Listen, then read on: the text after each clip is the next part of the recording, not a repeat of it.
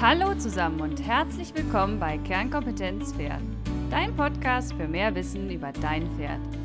Ich bin Dr. Veronika Klein, Fachtierärztin für Pferde, Reiterin, Trainerin und Chiropraktiker. Und zusammen mit dir möchte ich die Welt der Pferde betrachten und erläutern. Ganz nach dem Motto, es ist nicht wichtig, besser als jemand anderes zu sein, sondern es geht darum, besser als am Tag zuvor zu sein.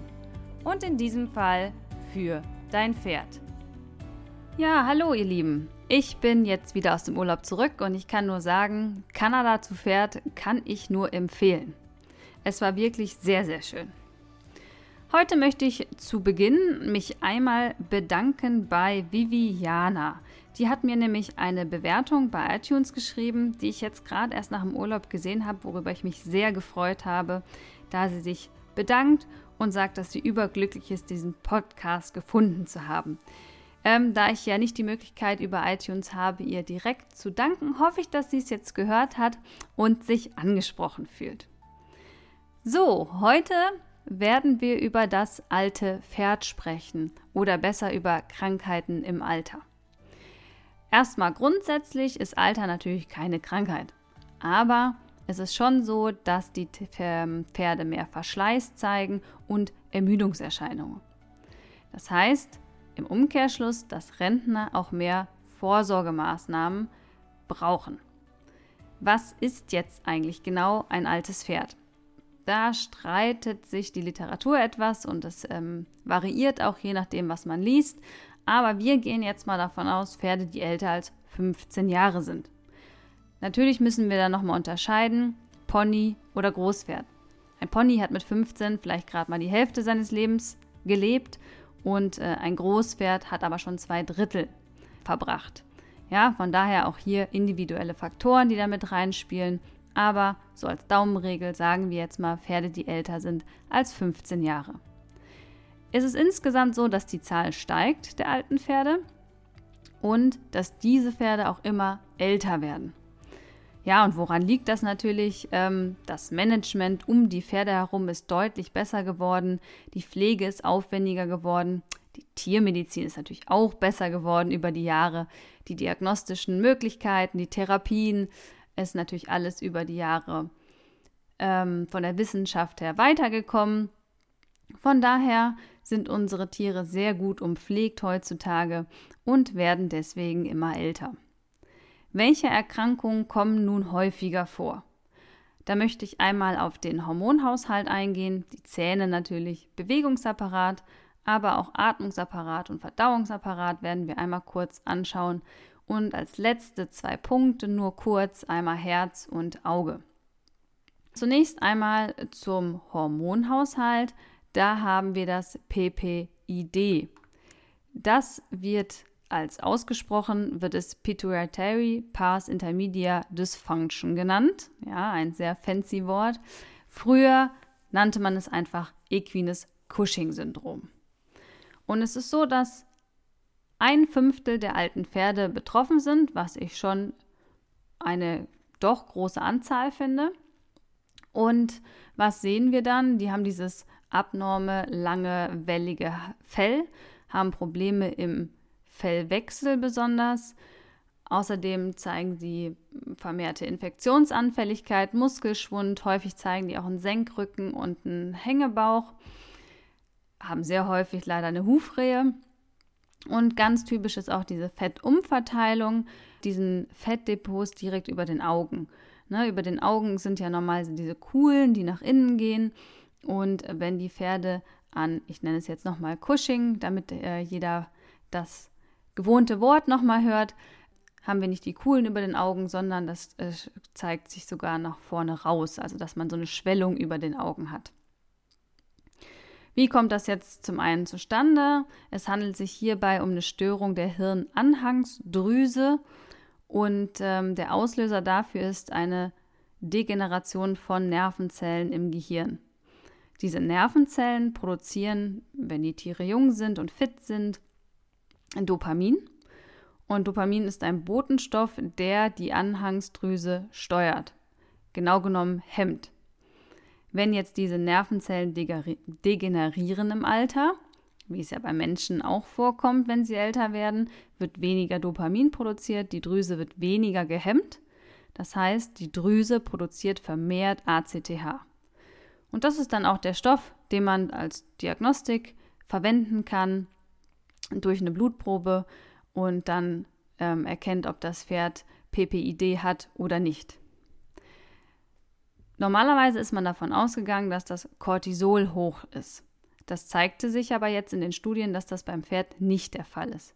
Das heißt, hier ist der große Unterschied. Beim Cushing, beim Mensch und beim Hund ist der Cortisolwert hoch, beim Pferd nicht. Und von daher ist man von der ähm, Begrifflichkeit, hat man sich das verändert. Das heißt, deswegen heißt es beim Mensch und beim Hund Cushing und beim Pferd aber nur noch PPID, da wir doch da sehr große Unterschiede haben. Und wie gesagt, Studien zeigen, 20 Prozent der Pferde über 15 Jahre sind betroffen. Und wenn wir jetzt Pferde angucken, die über 30 sind, steigt die Anzahl doch noch weiter. Abzugrenzen ist PPID vom EMS. Ah, es ist ganz viel Abkürzung dieses Mal. EMS steht für Equines Metabolisches Syndrom. Der löst auch häufig Hufrehe aus und zeigt auch diese Fettdepots. Die Tiere, die sind dann adipös, äh, ein anderes Wort, wie gesagt, für übergewichtig. Das tritt jedoch bei jüngeren Pferden auf. Ja, also PPID, früher Cushing eher bei älteren Pferden, das EMS eher bei jüngeren. Gehen wir einmal weiter zu Zahnproblemen. Da haben wir natürlich einmal die Abnutzung, die einfach über die Jahre hin ähm, verschatten geht. Die wachsen nämlich beim Pferd nicht nach. Und was man sieht, ist sehr häufig dieses Wickelkauen. Das heißt, um die Heuraufe herum oder Heunetze, wie es gefüttert wird, sieht man diese eingespeichelten Wickel von Heu. Ähm, das Heu wird aber nicht abgeschluckt und nicht ähm, gegessen im Prinzip, sondern nur drauf rumgekaut und wieder ausgespuckt, da sie es nicht klein bekommen.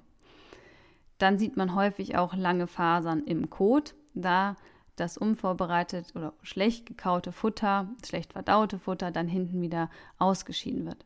Das macht natürlich zum einen Verdauungsprobleme, auf die wir später nochmal eingehen, aber auch Abmagerung. Die stehen vorne und essen und spucken alles wieder aus und nehmen aber ja keine Energie, also kein echtes Futter auf. Das heißt, die Tiere magern dann ab. Eine andere Erkrankung beim älteren Pferd ist EOTRH. Wie gesagt, schon wieder so eine Abkürzung. Beschreibt im Prinzip eine Zahnwurzelerkrankung der Schneidezähne. Testen kann man das ganz leicht, indem man den Pferden eine Möhre hinhält und die können die dann nicht abbeißen, weil das Abbeißen an den Schneidezähnen wehtut. Ähm, häufig werden die dann locker, die Zähne, und der Schmerz ist nicht nur beim Abbeißen, sondern auch dauerhaft für die Tiere. Das heißt, die haben so einen chronischen Schmerz, dann zeigen die häufig das Schmerzgesicht und auf lange Frist müssen die Zähne dann gezogen werden. Das sieht immer sehr wild aus, ein Pferd ohne Schneidezähne, aber die kommen damit erstaunlich gut zurecht und können dann auch trotzdem noch grasen.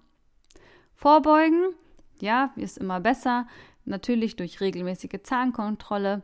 Wenn sowas auffällt, bei den älteren Pferden muss natürlich die Fütterung angepasst werden, damit sie genug Energie bekommen, ähm, vielleicht sogar durch vorverdautes Futter. Und natürlich in vorherigen Jahren wenn das Pferd viel Raufutter frisst, haben wir meistens auch weniger Zahnprobleme. Gehen wir einmal weiter zu den Lahmheiten. Da möchte ich gerade in Bezug auf das alte Pferd die Arthrose, die Hufrehe und äh, Sehnenerkrankungen besprechen.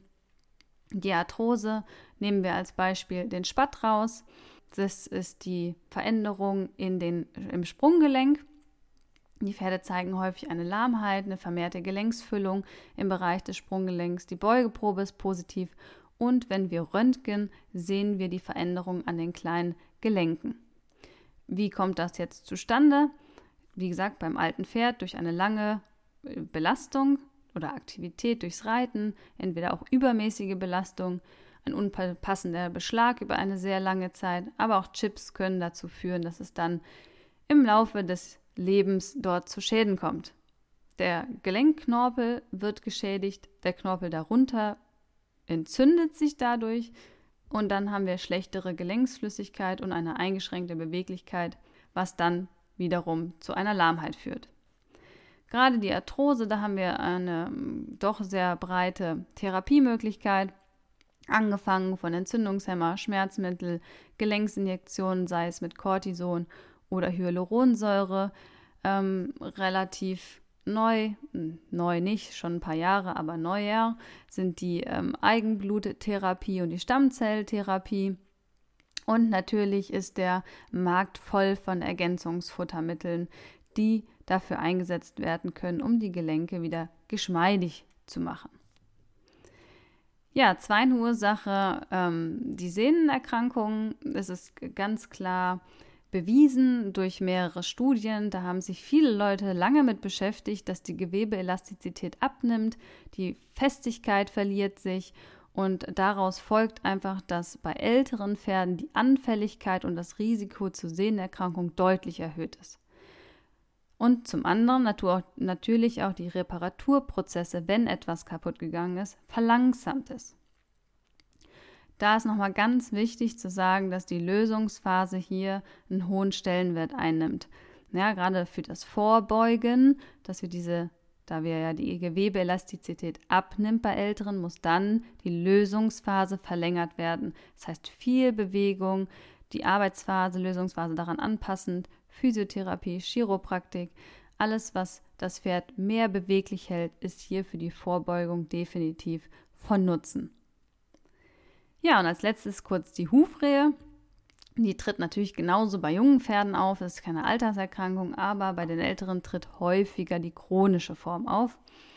Und es ist schon so, dass dann die Hufpflege weniger ernst genommen wird, die Fütterung nicht mehr so angepasst ist, wie wenn die Pferde im Stall stehen und täglich geritten werden. Andere Umgebungsfaktoren wie ähm, man stellt sie auf die Wiese als Rentner und äh, guckt nicht mehr jeden Tag danach. Und auch das PPID, was wir gerade gelernt haben, das Cushing, löst ja auch die Hufrehe aus. Und da das ja bei sehr viel älteren Pferden häufiger vorkommt, haben wir auch hier mehr Hufrehefälle. Aber grundsätzlich ist das keine Erkrankung der alten Pferde. Dann Einmal zum Verdauungsapparat, also wenn wir eine Kolik haben, ist es so, dass die nicht häufiger ist als bei jungen Pferden, aber sie hat andere Ursachen. Zum einen haben wir zum Beispiel gutartige Fettgeschwulste, die nennt man dann pendelnde Lipome. Die kommen häufiger im Alter vor. Es ist in der Bauchhöhle quasi ein Fettgeschwulst, was sich dort frei bewegt und sich leider ab und zu um, das, um den Dünndarm wickelt und es so zu einer Strangulation des Dünndarms kommt und zu ganz schweren Koliken. Vorbeugen kann man leider hier nichts. Also das Auftreten kann man nicht beeinflussen. Wie bei den Zähnen schon gesagt, aufgrund des schlecht verdaunten oder gekauten Futters, besser gesagt, kann es hier zu Verstopfungen kommen. Ähm, und das sind diese zwei Kolikformen, die bei Älteren häufiger die Ursache sind als bei Jüngeren. Bei der Verstopfung ist natürlich zur Vorbeugung Bewegung, Bewegung, Bewegung und ähm, Wasser. Ne, die Pferde sollten freien Zugang zu Wasser haben und besonders im Winter sollte warmes Wasser angeboten werden, da die Pferde das doch deutlich lieber trinken als das eiskalte. Zähne natürlich regelmäßig kontrollieren und wenn Probleme sind mit den Zähnen, die so nicht behoben werden können, dann muss das Futter angepasst werden, dass zum Beispiel Schlappfutter gefüttert wird. Ähm, ja, wenn wir noch über alte Pferde sprechen, einmal kurz zu den Tumoren, also zu Krebs. Da haben wir beim Pferd die Haut sehr häufig betroffen und selten auch noch den Verdauungstrakt. Ähm, ist Gott sei Dank beim Pferden ein nicht so häufiges Problem und die Diagnostik ist sehr schwierig, Gerade beim ähm, Lymphom ist die, also wirklich die Diagnose häufig erst postmortem, also nach dem Tod des Pferdes, festzustellen. Vielleicht eins, was jeder kennt, sind die Schimmelmelanome, also die Umfangsvermehrung, die man häufig an der Schweifrübe zum Beispiel sieht. Ja, weiter zu den Atemwegserkrankungen, die COB.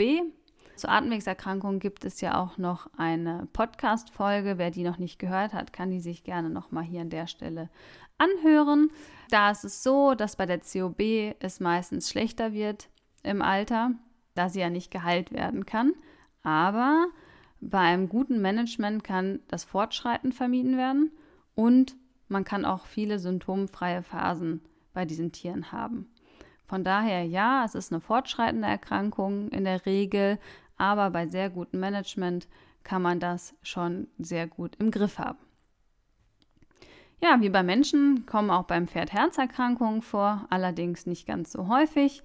Ähm, aber man sagt schon, dass ein Fünftel der alten Tiere Herzveränderungen haben. Mm, meistens fällt es dann auf, wenn wir ein Herzgeräusch hören beim Abhören vor Sedierung oder bei der Impfung. Und hier nochmal gesagt, ein Herzgeräusch ist nicht gleich einem Herzfehler. Das kann man quasi nicht durchs Abhören diagnostizieren. Das Herzgeräusch kann ich natürlich hören, aber ob es dann eine Funktionsstörung hat, das muss ich in einer speziellen Klinik überprüfen lassen und zwar einmal mit dem EKG und mit einem Herzultraschall. Das sollte auch immer gemacht werden, wenn ein Herzgeräusch gehört wird, da es die reiterliche Nutzung des Tieres einschränken könnte und auch für den Reiter gefährlich werden kann, empfiehlt es sich hier immer, eine spezielle Klinik anzufahren, um sicher zu gehen. Ja, und als letztes noch das Auge. Hier kann es zur Trübung der Linse kommen im Alter oder kommt es sehr, sehr häufig. Wir haben in Studien gezeigt, dass 90 Prozent der alten Pferde Augenveränderungen haben. Ähm, diese Trübung der Linse wird dann Katarakt genannt, kennt man bei Menschen auch. Die Pferde sehen dann schlechter, was bedeutet, dass sie sich ähm, schneller erschrecken und sie gehen auch deutlich langsamer und vorsichtiger. Und da sollte man natürlich als Besitzer auch drauf eingehen. Also wenn die sich schneller erschrecken, ist das nicht bösartig gemeint, sondern natürlich einfach dem geschuldet, dass sie den Schatten dann ähm, sehen, der sich bewegt. Die Umgebung sollte nicht mehr häufig geändert werden, dass die Pferde verunsichert. Aber ansonsten kommen die eigentlich sehr, sehr gut zurecht, die Pferde, auch mit einem eingeschränkten Visus. Ja, dann wiederholen wir noch einmal. Also im Alter haben wir an den Organsystemen Verschleiß und die Reparaturprozesse sind langsamer. Das heißt, wir haben auch mehr Erkrankungen bei den alten Tieren als bei den jüngeren. Besonders betroffen, haben wir besprochen, sind der Hormonhaushalt, hier in dem Sinne besonders PPID, früher Cushing genannt, hier zu erwähnen. Beim Erwägungs Bewegungsapparat haben wir die Arthrose, die Sehnenerkrankung und die Hufrehe, die wir hervorgehoben haben. Bei den Zähnen einmal die Abnutzung im Alter und das EUTRH. Bei den Atemwege, wie bekannt, das COB, wie gesagt, nicht ausschließlich bei älteren Pferden, aber im Alter schlechter werdend, wenn das Management nicht dementsprechend umgestellt wird. Und die zwei Punkte, die Herzerkrankungen und die Augentrübung, die auch beim alten Pferd häufiger, deutlich häufiger vorkommen als bei jüngeren. Ja, und Vorbeugen ist daher sehr wichtig.